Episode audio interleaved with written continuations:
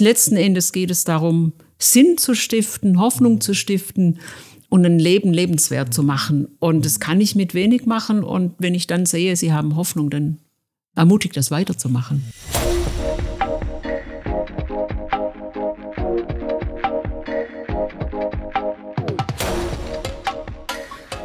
Bertiger Wolf, Corporate Storytelling, der Podcast. Heute bei mir Gisela Schneider vom DIFEM, Deutsches Institut für Ärztliche Missionen in Tübingen. Steht für medizinische Entwicklungsarbeit, verantwortet sie seit vielen, vielen Jahren und Jahrzehnten. Ich freue mich sehr, dass Sie da sind, Frau Schneider. Sehr gerne. Wir haben das große äh, Vorrecht, in ein paar Jahren Sie immer wieder kommunikativ zu begleiten. Bin sehr gespannt. Frau Schneider, hinter uns liegt eine Pandemie. Wie hat das Ihre Arbeit verändert? Ja, herzlichen Dank. Ähm, ja, zwei Jahre Pandemie, das hätte vor drei, vier Jahren keiner gedacht. Es war März 2020, als die WHO die Pandemie ausgerufen hat. Und von dem Moment an standen bei uns eigentlich die E-Mails, muss man sagen, nicht die Telefone nicht mehr still. Es gab Anfragen aus den Partnerländern. Was heißt das? Was bedeutet das? Und so haben wir angefangen, über Webinare, über Zoom-Konferenzen, Informationen, soweit wir sie hatten. Wir haben ja alle sehr viel gelernt in diesen zwei Jahren. Wir wussten nicht genau, wie die Pandemie sich auswirken wird.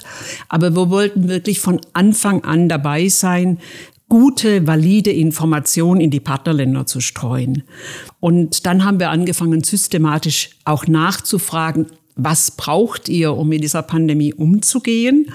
Und ich weiß noch, es war Gründonnerstag, wo die Information von Brot für die Welt kam, ja, wenn ihr reagieren wollt, dann schickt uns bis Montag einen Antrag.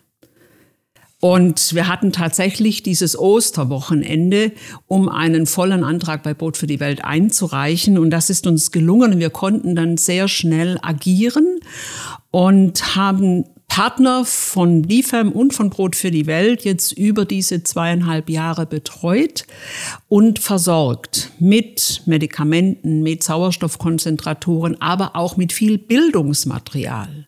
Aber das DIFAM arbeitet immer weltweit und lokal.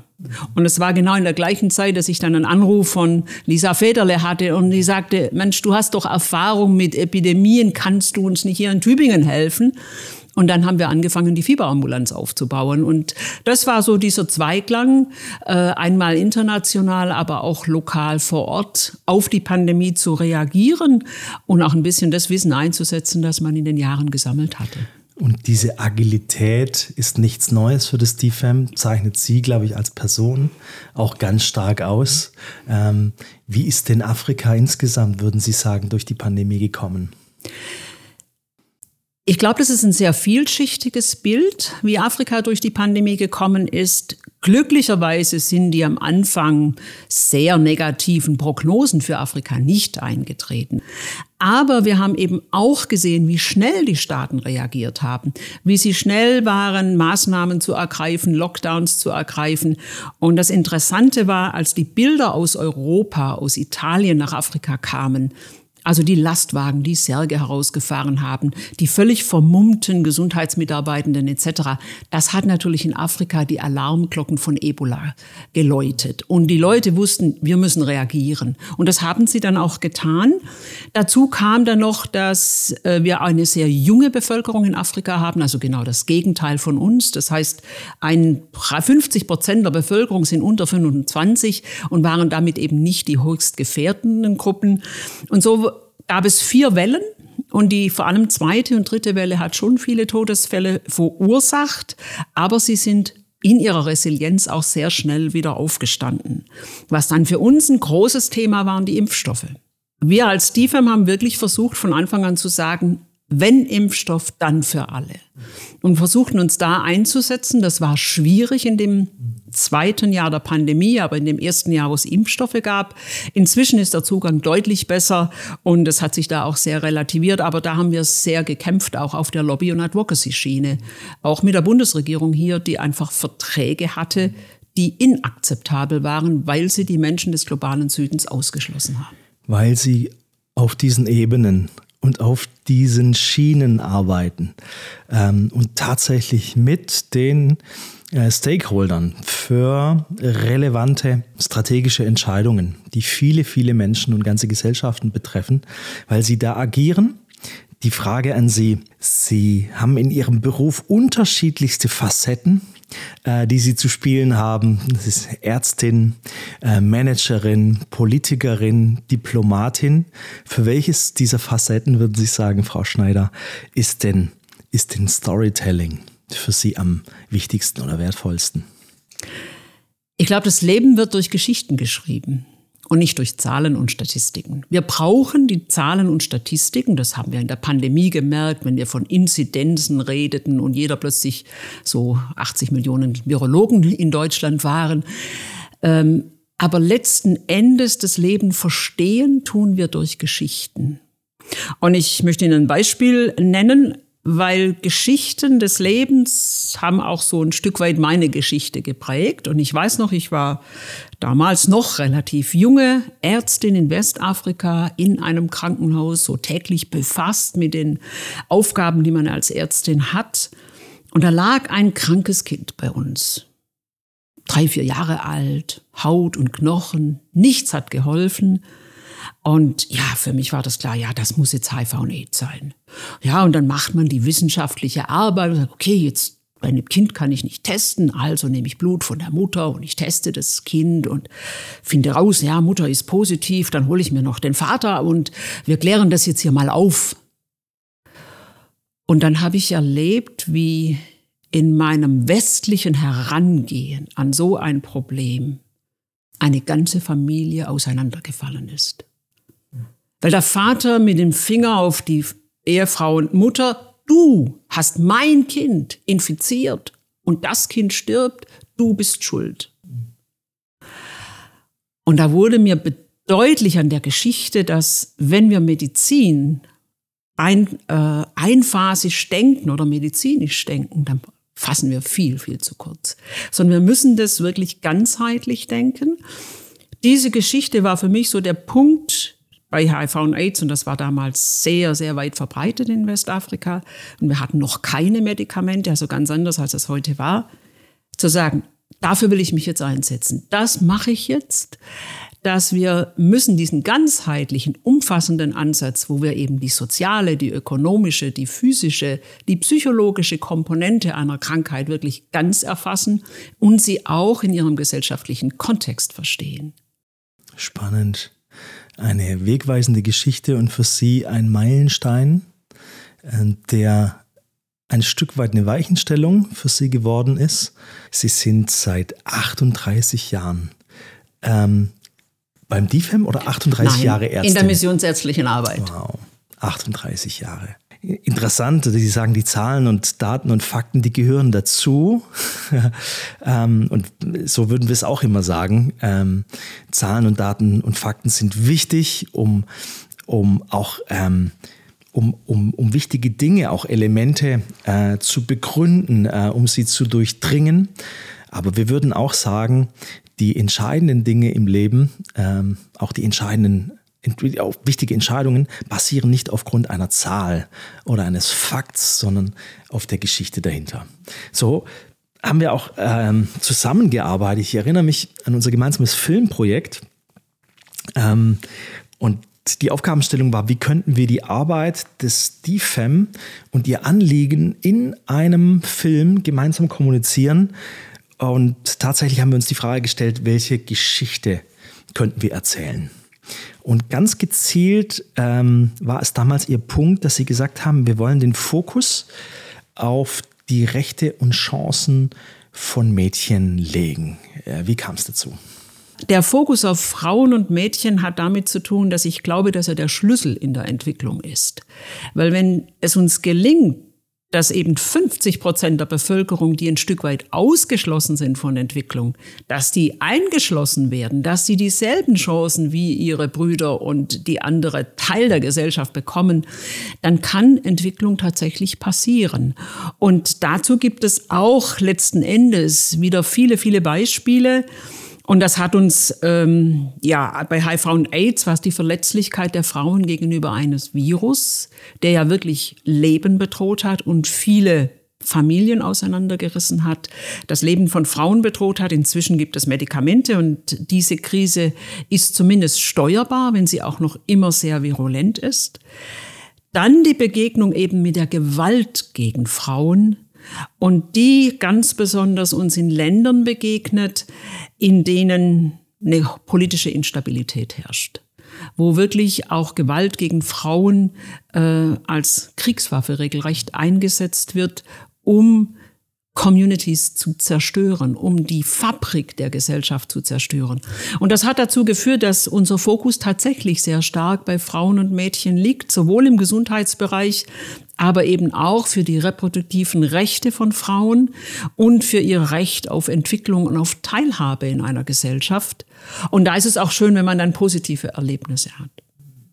Im Film haben wir es so dargestellt, dass der Film beginnt mit einem kleinen Mädchen, das genau diese Herausforderungen, Widerstände, diese Dinge tatsächlich im Bild gesetzt ähm, erlebt, auch mit Zahlen hinterlegt. An der Stelle, gell, da wird es auch, auch ganz eindrücklich nochmal.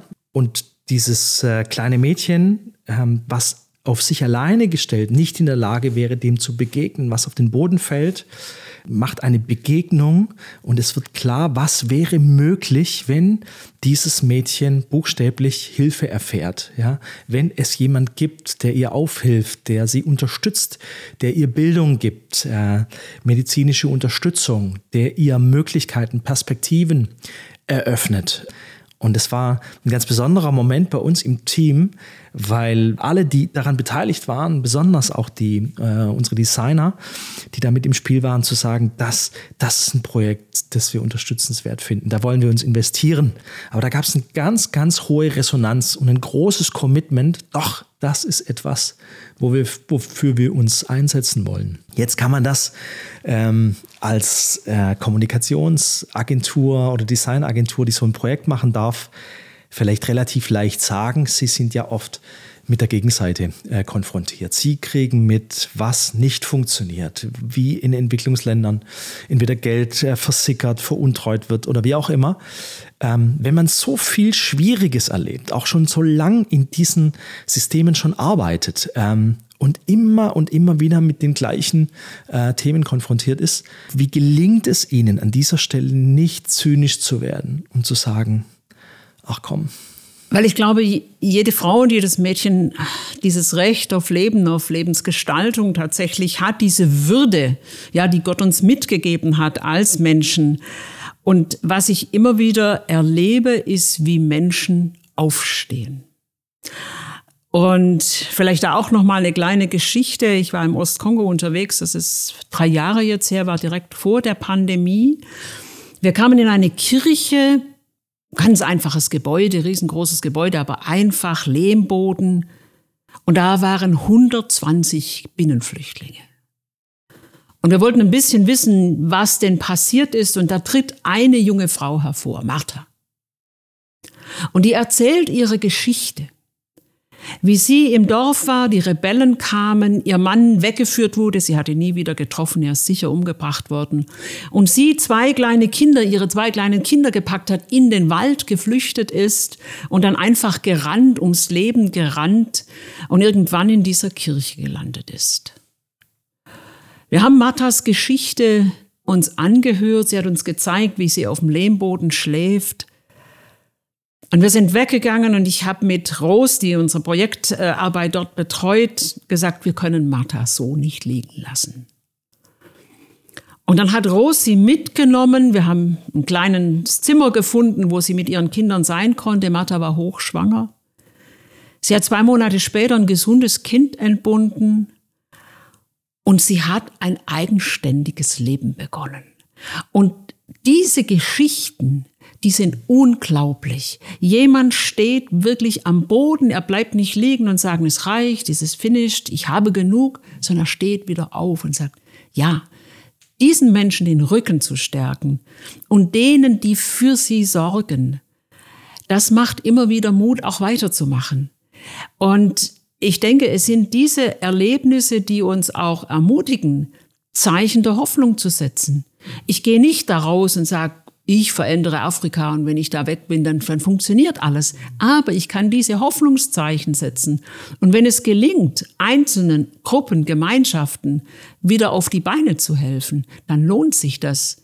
Natürlich weiß ich, dass dort Korruption ist. Natürlich wird auch mal Geld veruntreut. Aber wenn es uns gelingt, und äh, ich denke, das, ist, das muss unser Ziel sein, nicht nur technisch zu sagen, wir, das Krankenhaus kann jetzt die Geburtshilfe gut machen oder Sie haben jetzt hier ein Ultraschallgerät und Sie haben einen Sauerstoffkonzentrator.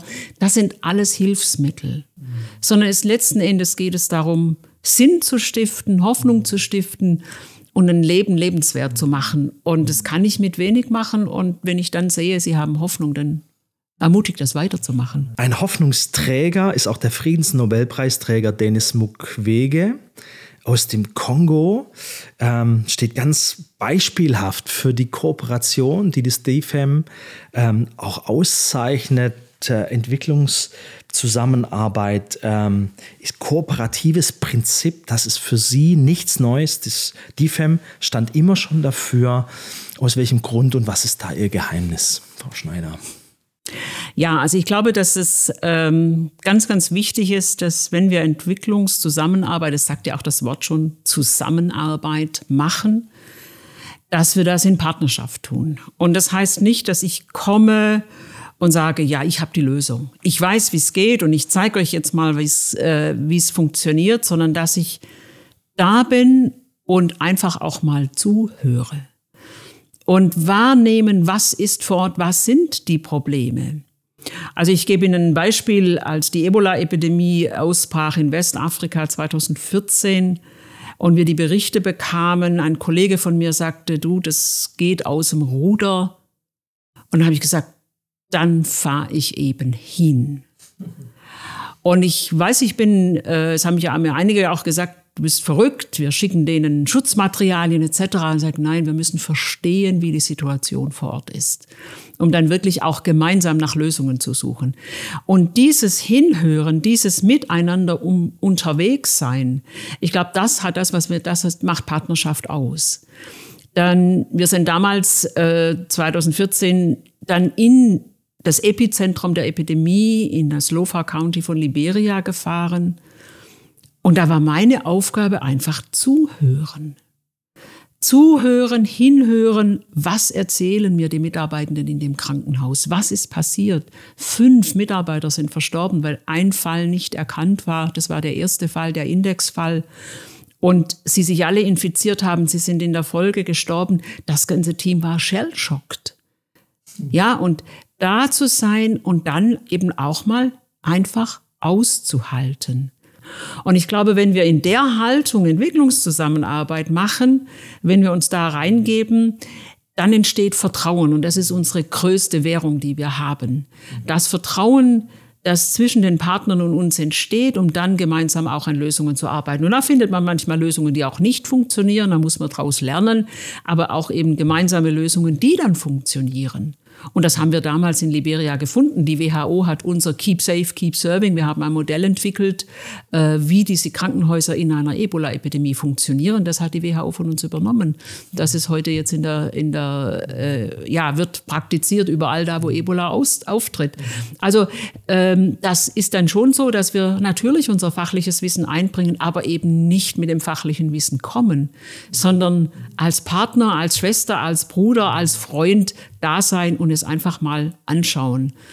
Aber ich höre ganz stark raus, die Haltung entscheidet. Ähm, und Sie sagen ganz stark, ohne Zuhören keine Problemlösung. Es beginnt immer mit dem Zuhören.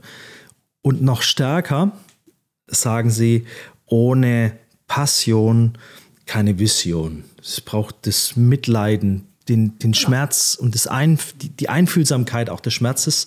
Und dann entsteht äh, ein Bild, ein Lösungsweg. Sehr spannend. Was, Frau Schneider, ist, wenn man nach vorne schaut, für das DFEM die äh, größte Herausforderung, die Sie empfinden und vielleicht auch einen persönlichen Wunsch formuliert, ähm, was ich da tun könnte?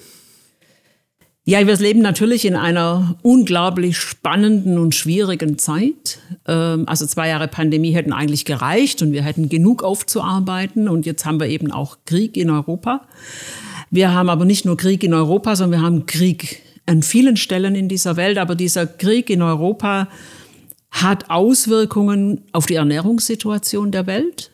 Die Kornkammer äh, Europas und die Kornkammer der Welt funktioniert nicht und das spüren wir jetzt auch in Afrika. Diese wirtschaftlichen Auswirkungen der Inflation, diese massiven Preissteigerungen, die wir hier bei uns auch spüren, die einigen hier auch wehtun, aber die sind dort existenzbedrohend.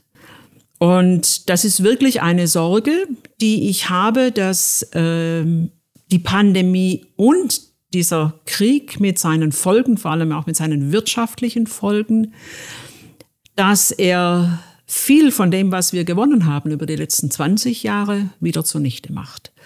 Und das tut schon weh, das muss ich ganz ehrlich sagen. Das tut weh, wenn, also ich war jetzt gerade im Kongo unterwegs, ähm, Kollegen waren in Guinea unterwegs und wir haben so den Eindruck, diese Länder kommen an diesen Armuts-Tipping Point. Da passiert etwas. Das macht uns Sorge. Die Klimaveränderungen, wir haben in Ostafrika Regionen, die haben seit vier Jahren keine Ernte mehr eingefahren. Das macht natürlich Sorge. Und wir müssen neu nachdenken, was heißt es jetzt in dieser Situation, Wege aus der Armut zu finden. Und das Interessante ist, dass wir jetzt so eine Gegenbewegung in Europa haben, die Leute sagen, ja, jetzt haben wir ja ein großes Problem. Was willst du mit Afrika, ja? Mhm. Und ich glaube, dass es ganz, ganz wichtig ist, dass wir jetzt den Blick auf die globale Situation haben, weil wir haben einen Planeten, den wir retten müssen. Wir haben eine Weltbevölkerung und die Pandemie hat uns gezeigt, dass wir wirklich in der einen Welt leben, dass dasselbe Virus uns alle dann auch ganz schnell betreffen kann. Von daher denke ich, die große Herausforderung der nächsten Jahre wird sein, von dem, was wir jetzt gelernt haben, auch mit den Chancen, zum Beispiel der Digitalisierung, die sicher viele Chancen birgt, ähm, neue Finanzierungssysteme zu kreieren, um Gesundheit zu finanzieren. Aber unsere Aufgabe wird sein, die Stimme Afrikas hier zu sein in Europa, auch im politischen Kontext, zu sagen, lasst jetzt nicht äh, den Kontinent fallen, sondern gerade jetzt müssen wir dort investieren. Auch deshalb, weil die Jugend von morgen die lebt im globalen Süden. Und da sehe ich auch wirklich die ganz, ganz große Chance, dass wir viele junge Menschen dort haben, die eigentlich einen Beitrag leisten möchten, die anders agieren möchten als die ältere Generation. Und deshalb sehe ich für Afrika keineswegs schwarz. Ich sehe eine Durststrecke vor uns, aber ich sehe tatsächlich die große Chance, die wir mit den vielen jungen Menschen haben, wenn wir die gut ausbilden, gut motivieren, sie auf dem Weg begleiten, das Leben dort zu gestalten, dass wir auch eine große Chance der Entwicklung haben. Und von daher bin ich immer noch sehr positiv gestimmt, dass sich Entwicklungsarbeit weiter lohnen wird. Und man spürt, wie sie mit jeder Faser in diesem Thema buchstäblich committed sind. Es würde eigentlich schon reichen. Gell? Die Entwicklungszusammenarbeit, der afrikanische Kontinent, allein das würde mehrere Terminkalender füllen. Aber äh, damit war es bei Ihnen noch nicht, ähm, sondern Sie, Frau Schneider, haben gesagt, hier auch ein lokales Projekt wie ein Hospiz für Tübingen, ähm, das über das viele, viele Jahre geredet worden ist, aber das ohne ihre Federführung und ihre Initiative wahrscheinlich nie realisiert worden wäre, haben sie sich auch noch buchstäblich ans Bein gebunden. Warum war Ihnen das so wichtig, das nochmal in die Hand zu nehmen? Weil ich glaube, dass ähm, auch unsere Glaubwürdigkeit als DFAM ähm, immer diese Verbindung von lokal und weltweit hat. Und ich kann nicht, wenn ich auch in Afrika viel unterwegs bin, sagen, ja, weil es dort so ist, deshalb brauche ich hier gar nichts tun, sondern ich will ja diesen ganzheitlichen Ansatz, den wir in der Medizin als unser Prinzip verstehen, der ja auch, den wir hier versuchen im Rahmen der Tropenklinik Paul-Lechler Krankenhaus, auch da äh, so eine gute, umfassende Versorgung zu verwirklichen. Und wenn man dann sieht, wie so dieser letzte Puzzlestein fehlt, dass es tatsächlich diesen Ort in Tübingen noch nicht gab, wo Menschen in Würde Abschied nehmen können, die ist zu Hause, wo es einfach das häusliche Umfeld nicht mehr erlaubt, die auch keinen Platz im Krankenhaus haben und wo das Pflegeheim auch nicht der richtige Ort ist, um Abschied zu nehmen, war das ein ganz großes Anliegen. Und ich hatte natürlich durch die vielen Jahre, die ich im HIV-Bereich tätig war in Afrika, haben wir auch dort hospizliche Arbeit gemacht. Mhm. Viele Jahre, ich habe über zehn Jahre palliativ-hospizliche Arbeit im afrikanischen Kontext gemacht. Und von daher war das für mich dann auch ein Anliegen, dieses Portfolio, das wir als DIFEM anbieten mit der Tropenklinik der Palliativmedizin, dem Tübinger Projekt der ambulanten häuslichen Versorgung, jetzt dann auch diesen Puzzlestein noch dazu zu fügen. Und es war ja auch die Vorarbeit der Vereine hier in Tübingen gemacht worden, die viel sensibilisiert haben. Aber es brauchte jetzt die Konkretisierung. Und die haben wir dann versucht umzusetzen. Und was viele nicht wissen, es ist eben kein öffentliche, ähm, keine öffentliche Verantwortung, dass eine öffentliche Hand hier tätig sein müsste. Es ist gänzlich auf bürgerschaftliches äh, Engagement ähm, angewiesen und da sind sie sozusagen buchstäblich in die Bresche gesprungen. Und jetzt muss man das ja trotzdem aufziehen. Man muss die unterschiedlichen Akteure äh, zusammenbringen. Man muss, äh, so wie Sie auch, eine entsprechende Immobilie auf den Tisch legen ähm, in Tübingen und man muss ja Millionen von Spendengelder äh, akquirieren. Was hat sich da auch in ihrer Arbeit versucht, ähm, auch diese Quellen zu erschließen? Was hat sich da besonders bewährt für Sie? Ich glaube, ganz wichtig war Glaubwürdigkeit. Äh, dass die Menschen wussten, ja, wenn die das machen wollen, die machen das auch. Wir haben die Geschichte erzählt, wie wichtig es ist, dieses letzte Puzzlestein dieser palliativen hospizlichen Versorgung in Tübingen tatsächlich noch umzusetzen. Und ich glaube, es ist uns gelungen, den Bürgerinnen und Bürgern zu vermitteln, dass wenn alle von uns ihren Beitrag leisten, die, die vielleicht nur fünf oder zehn Euro oder auch 100 Euro haben und vielleicht andere, die große Spenden geben können, wenn wir das alles zusammenbringen, dann können wir das gemeinsam schaffen. Und es war wirklich, also für mich war das auch schon ähm, ein Wunder am Ende dieser, dieses Bauabschnittes. Wir waren ja an der Einweihung des Hospizes, haben uns noch 370.000 Euro gefehlt in der Baukasse. Und am 31. Dezember, also im Oktober war Einweihung, am 31. Dezember war auch das Geld noch eingegangen. Und ich glaube, dass es gelungen ist in der Kommunikation mit der Bevölkerung, gemeinsam mit den allen, die da beteiligt waren, dem Verein Ein Hospiz für Tübingen, den Hospizdiensten, Kirchengemeinden, der bürgerlichen Gemeinde, alle zu mobilisieren. natürlich haben wir auch noch bei Stiftungen Gelder aufgetan, da muss man das ganze Portfolio dann spielen. Um zu sagen, das ist uns wichtig als Bürgerschaft und deshalb machen wir das jetzt gemeinsam. Und ich muss sagen, es ist ein Segen, dass wir das Projekt haben. Es läuft jetzt seit einem Jahr. Wir haben über 100 Gäste dort schon gehabt, die also auch äh, verstorben sind in dieser Zeit. Und immer wieder auch diese Rückmeldung, ich bin so froh, dass wir hier Abschied nehmen konnten. Und äh, viele verstehen ja gar nicht, was ist der Unterschied. Im Krankenhaus geht es doch auch. Nein, das Hospiz ist der Lebensraum. Wir gestalten Leben. Wir machen keine Medizin. Natürlich werden die Menschen auch medizinisch versorgt, aber es geht wirklich um diese letzte Lebensgestaltung. Und wenn das gelingt, dann ist das wirklich großartig und wir haben ein gutes Team an Pflegenden und Seelsorgern und anderen Ehrenamtlichen, die hier mitarbeiten. Also ich bin sehr froh, es ist gelungen und ich bin dankbar dafür. Lebensraum. Es ist auch eine Frage der Perspektive. Gibt es ja wenige Themen, die so ein großes Tabu sind, wie das Thema Sterben. Und Tod gibt dieses Bonmot von diesem Rentner, Ehepaar, das in der Großstadt gelebt hat. Und ähm, der eine Partner sagte dann auf die Frage, ja, was wird denn dann? Ja, Antwort, wenn einer von uns stirbt, dann ziehe ich wieder aufs Land.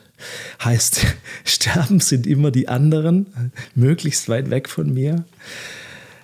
Und jetzt kommt es in dem Hospiz so nah, äh, auch mit ja vielen, vielen äh, Menschen, auch jüngeren Jahrgangs, wie geht es Ihnen denn? Wie nah äh, darf Ihnen dieses Thema kommen? Oder ganz persönlich gefragt, ähm, würden Sie eine Diagnose bekommen?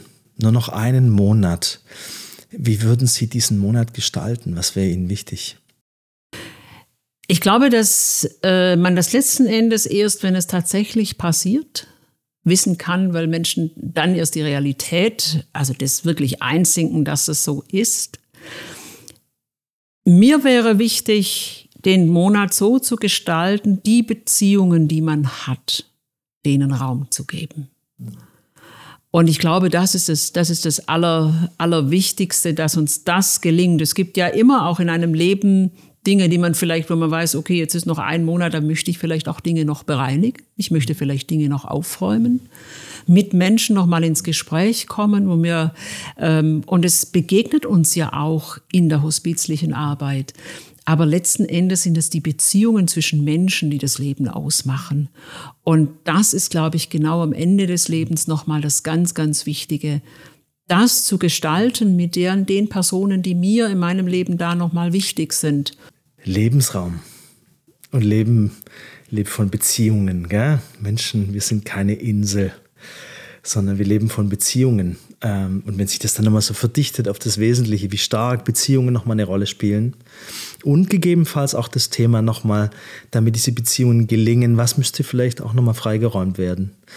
Was bräuchte es an, was bräuchte es nochmal an Entlastung? Damit, äh, damit man wirklich äh, nochmal Leben, Leben auch genießen kann. Hochspannend. Vielen Dank, Frau Schneider. Letzte Frage.